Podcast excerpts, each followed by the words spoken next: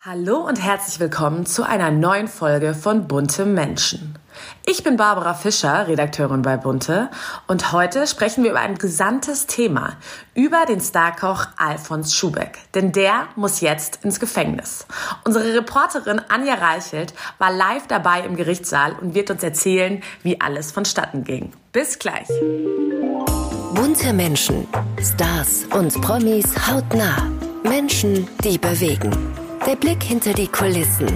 Hier bei Bunte Menschen, der People Podcast. Ich freue mich sehr, bei uns im Podcast von Bunte Menschen meine liebe Kollegin Anja Reichelt begrüßen zu dürfen. Hallo Anja. Hallo. Ähm, du bist bei uns, weil wir sprechen heute über ein ja sehr spannendes Thema, über Alfons Schubeck. Ähm, Alfons Schubeck stand vor Gericht und jetzt ist das Urteil gefallen und du warst im Gerichtssaal vor Ort. Erzähl erstmal natürlich, Warum steht Alfons Schubeck vor Gericht? Und über das Urteil und alles sprechen wir dann danach. Also was wird ihm vorgeworfen? Äh, Alfons Schubeck äh, stand vor Gericht seit Mitte Oktober, weil er äh, Steuern in Millionenhöhe hinterzogen hat. Äh, genauer gesagt 2,3 Millionen. Ähm, und deshalb wurde ihm der Prozess gemacht. Es ging um sein Restaurant Orlando in München, was mittlerweile geschlossen ist, und die Südtiroler Stuben. Und da wurde jetzt eben in einigen Terminen aufgerollt, was da genau passiert ist. Wie kann man sich das vorstellen? Gerade bei auch so einer bekannten Persönlichkeit im Gerichtssaal, wie läuft sowas ab? Also sind da alle zugelassen, auch die Presse und wie geht sowas dann vonstatten? Ja, also du äh, bekommst eine Presseakkreditierung und es gibt auch Besucherstühle. Also es waren auch immer relativ viele Zuschauer da, auch Leute, die ihn irgendwie grob kannten oder hin und wieder mal bei ihm essen waren, ihn sympathisch fanden, auch so interessierte Zuschauer. Dann wird eben zuerst die Anklageschrift der Staatsanwaltschaft verlesen. Die war stolze 80 Seiten. Wahnsinn. Äh, und ja, dann hat er am ersten Prozesstag noch gesagt, er macht keine Aussage. Und am zweiten Prozesstag kam dann der große Wumms. Da hatte er dann ein Geständnis abgelegt. Wie hat er denn gewirkt? Wie sah er aus?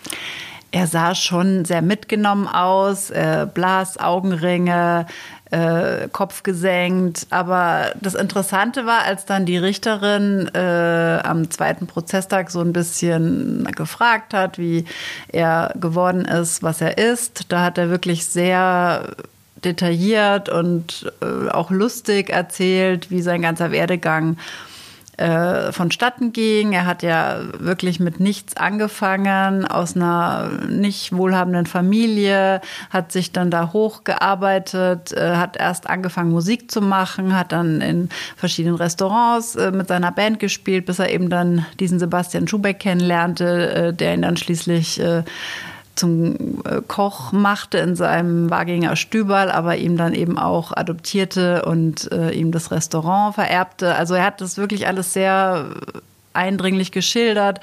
Seine Höhen, seine Tiefen, wie er in Paris und London an alle Türen geklopft hat, sich nicht abwimmeln hat lassen, keine Sprachkenntnisse hatte. Also das hat auch wirklich die Richterinnen, es waren drei Frauen, sehr interessiert, muss man sagen. Also er hat da auch seine Rolle als Entertainer und Liebling der Gesellschaft äh, eigentlich weitergespielt, auch wenn es natürlich ein sehr nüchternes und deprimierendes Umfeld war. Und was hat er dann zu diesen aktuellen Vorwürfen gesagt? Also ich meine, eine Steuerhinterziehung in Höhe von Millionen äh, passiert ja auch nicht einfach so. Ja, er hat da so ein bisschen rumgeeiert und das hat ihm die Richterin natürlich auch übel genommen. Er wurde ja belastet von einem äh, Mitarbeiter, der gesagt hat, äh, Schubeck hätte bei ihm ein Tool bestellt, mit dem er eben die Umsätze frisieren kann, damit er Geld aus der Kasse nehmen äh, kann. Und das hat äh, Schubeck dann auch gestanden, aber er hat eben immer so ein bisschen zögerlich gestanden, auch nur das gestanden, was ihm dann schon nachgewiesen wurde. Zuerst nur fürs Orlando, dann irgendwann auch für die Südtiroler Stuben. Also es war, die Richterinnen hätten sich das ein bisschen deutlicher und detaillierter äh, gewünscht. Aber letztendlich haben sie ihm im Urteil schon auch zugute gehalten, seine Lebensleistung, sein Alter von 73 und dass er ja nicht äh, aus Gier das gemacht hat, sondern eben um Löcher zu stopfen für seine äh, 100.000 Projekte und GmbHs. Also da ging in der einen GmbH ein Loch auf und er musste hier wieder was bezahlen, da was bezahlen, dann kam Corona. Es waren einfach schon schwierige Zeiten für einen Wirt, der ein so großes Imperium wie am Münchner Platzel aufgebaut hat. Und du hast es gerade schon angesprochen, das Urteil ist gefallen. Wie lautet denn das Urteil? Ja, er hat letztendlich jetzt drei Jahre und zwei Monate äh, bekommen. Äh, die Staatsanwaltschaft hat über vier Jahre gefordert. Es äh, wurde auch von der Richterin dezidiert begründet, warum eben eine Bewährungsstrafe bei der Summe nicht in Frage kommt und er, was eben auch sehr übel nehmen, dass er eben keinen Cent oder nur 150 Euro oder so von den äh, Millionen zurückgezahlt hat bisher. Also sie meint, die Gesellschaft wird quasi auf diesen Steuerschulden sitzen bleiben. Er hat auch 1,2 Millionen private Steuerschulden sozusagen, beziehungsweise die ihm dann auch auf seinem Privatvermögen äh, angelastet werden. Er wird also jeden Cent, den er in den nächsten, weiß nicht wie viele Jahren verdient, äh, an den Staat auch mit abführen müssen. Also er ist eigentlich gestraft. Seine Firmen sind ja insolvent. Es ging zwar weiter, aber es scheint jetzt wieder auch äh, eine Schieflage zu sein. Aber trotzdem konnten sie ihm das Gefängnis eben nicht ersparen. Und äh, wie hat er gewirkt bei der Urteilsverkündung? Er war relativ reglos. Also er hat da keinen Gefühlsausbruch gezeigt. Er hat, man hat gesehen unterm Tisch, dass er so gewippt hat mit den Füßen die ganze Zeit. Also ich hatte fast das Gefühl, er war irgendwie dann auch froh und erleichtert, als alles vorbei war. Mhm. Auch wenn es schlimm ist und auch wenn es natürlich ein furchtbares Ende von einem sehr, sehr arbeitsreichen Leben ist. Er hat ja auch immer wieder geschildert, dass er von morgens um fünf bis nachts um eins äh, schuftet, immer noch mit 73. Aber ich glaube, diese Ungewissheit und dieses ständige vor Gericht sein, es wurden ja x Zeugen gehört, auch Mitarbeiter, Finanzbehörden, das hat ihm sicherlich sehr zugesetzt. Und ich könnte mir vorstellen, als es vorbei war, er wusste, er muss jetzt nicht mehr in diesen Gerichtssaal, war das für ihn auch eine Erleichterung. Mhm. Und er hat ja auch abends dann in seinem Theatro äh, trotzdem noch gesungen dann. Ja, das ist ja das Witzige, das wollte ich gerade fragen. Du warst ja dann auch noch im Theatro, was ja auch eins seiner Lebenswerke sozusagen ist. Und da war er wirklich da und ist aufgetreten. Ja, er war bei der Generalpro am Donnerstag, er war der Premiere am Freitag, ich war am Samstag dann, mhm. hat auch äh, gesungen, aufgetreten, wurde bejubelt, beklatscht. Äh, das Publikum hat ihn also auch wirklich positiv empfangen. Hat ihn total gefeiert und er hat dann auch äh, in seiner äh, burschikosen bayerischen Art nur gesagt, naja, das war jetzt nicht gerade meine Woche, aber äh, hat sich ansonsten wenig äh, da anmerken lassen und ich hatte das Gefühl, das war wie so seine Familie, zu der ist er zurückgekehrt. Das ist ja nicht mehr seine GmbH, das Theater hat ja an sich äh, nichts mehr mit ihm zu tun, aber er tritt eben dort noch auf. Er hat auch das Menü kreiert, er ist auch befreundet mit dem neuen Geschäftsführer. Also man hatte schon das Gefühl, das war so ein bisschen sein Wohnzimmer, wo er da äh, eben auch Trost gefunden hat nach so einer schweren Woche. Ja, Wahnsinn. Aber irgendwie auch skurril, oder? Wenn man sich vorstellt, man kriegt eine Gefängnisstrafe von über drei Jahren und dann tritt man da abends auf. Aber das ist er halt, ne? Er ist ein Entertainer, muss man auch einfach sagen. Er ist ein Entertainer und er hat, glaube ich, dann auch gemerkt, dass er eben doch noch Rückhalt hat. Also im Gericht war er schon sehr einsam. Es war ja auch niemand aus seiner Familie da. Wollte er auch nicht. Er hält ja seine vier Kinder komplett raus mhm. aus der Öffentlichkeit. Trotzdem wirkte er da sehr allein. Und äh, dass jetzt dann er durch äh, dieses Publikum im Theater, durch Freunde äh, so einen Rückhalt bekommt. Die Südtiroler Stuben sind wohl auch seit dem Urteil brechend voll mit Prominenten wie Francis Fulton Smith, wie Franz Xaver Bogner. Monika Gruber hat sich auf ihn geäußert. Äh, der FC Bayern äh, setzt ja weiter auf ihn. Also ich äh, hatte das Gefühl, das gibt ihm einfach wirklich Auftrieb. Ich meine, natürlich, irgendwann kommt jetzt der Tag X. Er wird ins Gefängnis gehen äh, da wird vielleicht dann auch noch mal es still in ihm und er wird dann auch noch mal ans Überlegen kommen. Aber jetzt, glaube ich, nach dieser schweren Phase mit, man muss sich das ja vorstellen, jahrelang äh, hinterziehst du Steuern, dann hat er ja aufgehört 2014, dann kommt es trotzdem alles raus, dann werden die ganzen Unterlagen geprüft das beschäftigt ihn jetzt ja schon wirklich zwei, drei Jahre, das Ganze. Und ich denke, es ist jetzt auch irgendwie einfach eine Erleichterung. Es ist raus, es ist durch. Äh, wenn er das dann abgesessen hat, dann ist er auch ein freier Mann. Und man muss sagen, er hat auch nach wie vor seinen Namen. Und äh, er kann weiterhin kochen, er kann weiterhin auch äh, im Fernsehen auftreten, kann wie beim Theatro singen, mit den Menschen sprechen. Sein Gewürzhandel gibt es noch. Also man weiß nicht, ob er nicht nach dem Gefängnis auch wie Phönix aus der Asche irgendwann wieder zurückkommt. Also ich würde das so, wie ich Alfons Schubeck jetzt erlebt habe, niemals ausschließen, weil er hat wirklich so eine Nervenstärke gezeigt und, und auch äh, so eine bayerische äh, ja, Dickfälligkeit, dass man das Gefühl hat, äh, den haut so schnell nichts um, nicht mal Gefängnis. Mm. Aber ich finde es ein bisschen witzig, weil du ja auch vorhin meintest, dass die Richterin ihm jetzt nicht Gier vorgeworfen hat. Und ehrlich gesagt, für mich kommt es ehrlich gesagt total gierig vor. Ja? Ich meine, er war ein schlechter Geschäftsmann anscheinend. Es ist ihm alles zu Kopfe gestiegen mit seinen verschiedenen Restaurants und alles. Aber letztlich war er doch schon gierig. Ich meine, er hat ja bewusst auch mit dieser Software Geld unterschlagen, ja, Steuern unterschlagen. Also ja, aber es ist eben schon auch immer die Frage, warum. Er hat ja auch dadurch seine Firmen gesichert, Arbeitsplätze gesichert, äh, Löcher gestopft. Also, aber natürlich hat ihm die Richterin auch mit auf den Weg gegeben, Geld aus der Kasse nehmen hat nichts damit zu tun, dass man ein schlechter Kaufmann ist. Also das hat sie ihm schon mit auf den Weg gegeben und das wird er sich einfach auch auf die Fahnen schreiben müssen, dass er da einen Fehler gemacht hat. Aber er hat ihn eingeräumt, er ist jetzt dafür verurteilt worden. Es stehen Freunde, Familie hinter ihm. Also ich denke, es hätte auch schlimmer laufen können für Alfons Schubeck. Und woran liegt es jetzt gerade bei ihm? Ich weiß nicht, vielleicht liegt es auch an diesem Bayerischen sowohl er als auch Uli Hoeneß. Ähm, es ist ja so ein Phänomen, beide begehen ja eine Straftat, aber irgendwie mag sie trotzdem jeder. Oder gerade bei uns in der Redaktion war es ja auch so, die Meinungen waren ja relativ gespalten. Die einen hatten gar kein Mitleid, die anderen schon und fanden die Strafe zu stark. Also woran liegt es, dass sich solche Leute in gewisser Weise ja doch sehr viel leisten können und nicht an Sympathie verlieren?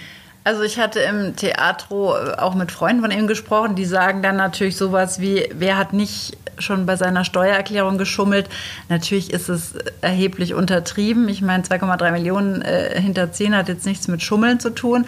Bei Uli Hoeneß war es aber ja eine wesentlich höhere Summe und es hat ihm trotzdem jeder verziehen. Er war danach sogar noch äh, lange Präsident ja. des FC Bayern. Also ich denke, dass man schon in Bayern so ein bisschen diese Meinung hat, diese Menschen haben viel erreicht, sie haben eine große Lebensleistung, sie haben keinen umgebracht. Und warum sollte, sie haben ihre Strafe zurückgezahlt, abgesessen, warum sollte man sie jetzt da lebenslang schneiden? Und äh, eigentlich ist es ja auch so äh, im Sinne der, des Strafgesetzbuches, äh, dass man natürlich ja auch nach abgesessener Strafe auch wieder eine Chance auf Rehabilitierung haben sollte. Mhm. Und das ist bei den beiden äh, dann ja auch wahrscheinlich bei Uli Hoeneß ist es schon passiert und ich könnte mir vorstellen, dass es bei Alfons Schubeck äh, auch so passieren wird. Und wie kann man sich das vorstellen eigentlich, wenn ein Prominenter ins Gefängnis geht? Läuft das dann wirklich ab wie ein Normalsterblicher, dass er eine kleine Zelle hat oder weiß man schon, in welches Gefängnis er gehen muss? Ja, er wird wie ähm, Uli Hoeneß und auch ähm, der Sohn von Karl-Heinz äh, Wildmoser in äh, die JVA Landsberg am Lech äh, einrücken und äh, vermutlich auch noch vor Weihnachten, wobei man da mit dem Gericht auch sprechen kann. Jetzt nicht, weil man prominenter ist, das kann jeder. Also jeder, äh, der jetzt nicht ein Kapitalverbrechen begangen hat, bekommt die Chance, dass er vor dem Gefängnis noch seine Angelegenheiten regeln kann und äh, vielleicht auch noch ein paar Arztbesuche, sich Tabletten verschreiben lassen kann, was eben äh, so nötig ist, wenn man erstmal drei Jahre vielleicht von der Bildfläche verschwindet. Und äh, da wird dann einfach mit ihm gesprochen. Äh, wie ich äh, mit der Staatsanwältin auch äh, da gesprochen habe, hat sie mir das eben so geschildert. Es wird dann tatsächlich mit dem Verurteilten gesprochen am Telefon und es wird besprochen, wie man das macht und wann man das macht. Okay, und hat er dann auch Freigang? Also kann er kochen? Das äh, ist alles noch in den Sternen. Also das ist in Bayern alles nicht so einfach, wie man das immer darstellt. Äh, auch mit der Halbstrafe, das ist alles nicht sicher. Da musst du dich wirklich gut führen, äh, musst da überall kooperieren im Gefängnis und es darf natürlich auch keine Fluchtgefahr bestehen. Also da äh, kann man noch überhaupt nicht sagen, wie das genau ablaufen wird. Bei Uli Hoeneß war es so, dass er Halbstrafe bekommen hat, vorher auch Freigang hatte. Aber ob das bei Alfons Schubeck auch so sein wird, das weiß bislang noch niemand. Okay, verstehe. Und du jetzt als ähm, Redakteurin, hattest du persönlich mit ihm Mitleid oder ähm, hast du es ihm nicht so geklaut? Doch, ich muss schon sagen, ich hatte Mitleid und mich hat es eben auch bewegt, seine ganze Geschichte, seit er 14 ist, wirklich dieser unbedingte Aufstiegswille. Ich denke aber, er hätte einfach rechtzeitig die Bremse ziehen müssen. Und wenn ich eben am Platz ein riesiges Imperium habe und dann kommt Corona und es kommen keine Einnahmen mehr, dann kann ich nicht alles weitermachen, als wäre nichts gewesen. Dann muss ich einfach einsehen, dass vielleicht ich wieder kleinere Brötchen äh, backen muss. Und ich glaube, diese, diese Fähigkeit, die, die hat er im Laufe der Jahre verloren, weil es eben für ihn auch immer nur steil nach oben ging. Ich meine, es hat ja alles mhm. funktioniert. Er hatte 33 Jahre seinen Stern, er hat äh, am Platz Erfolg gehabt, ein äh, Geschäft nach dem anderen hat funktioniert, die Schubeck-Gewürze gibt es in jedem Supermarkt. Also Scheitern kam für ihn nicht in Frage. Und er hat auch im Gericht ja gesagt, wer nicht wagt, der nicht gewinnt. Also das ist ja echt das Mantra von allen Menschen, die geschäftlich viel erreicht haben. Aber ich denke, Alfons Schubeck hätte vor allem eins gebraucht, gute kaufmännische Berater, auf die er auch hört und die ihm dann im Zweifelsfall auch sagen, äh, wo es keine Chance mehr gibt, das Geld wieder reinzubekommen und wo die Lücken zu groß sind, was Zukunft hat, was keine Zukunft hat. Da hat er sich wohl wirklich, was man auch so aus seinem Umfeld äh, hört, einzig und allein auf sich selbst verlassen und in dem Fall ist ihm das einfach über den Kopf gewachsen. Ja, wir sind auf jeden Fall gespannt, wie die Zukunft für unseren ehemaligen Starkoch Alfons Schubeck aussehen wird. Wir bleiben auf jeden Fall dran und werden natürlich über jegliche Neuigkeiten in Bunte berichten. Erstmal danke ich dir, liebe Anja, dass du bei uns warst und ja, das alles nochmal für uns eingeordnet hast und auch deine Erfahrungen aus dem Gericht geschildert hast. Äh, ich freue mich schon auf den nächsten Prozess, wo du bestimmt wieder am Start sein wirst. Und jetzt wünsche ich dir erstmal einen schönen Tag.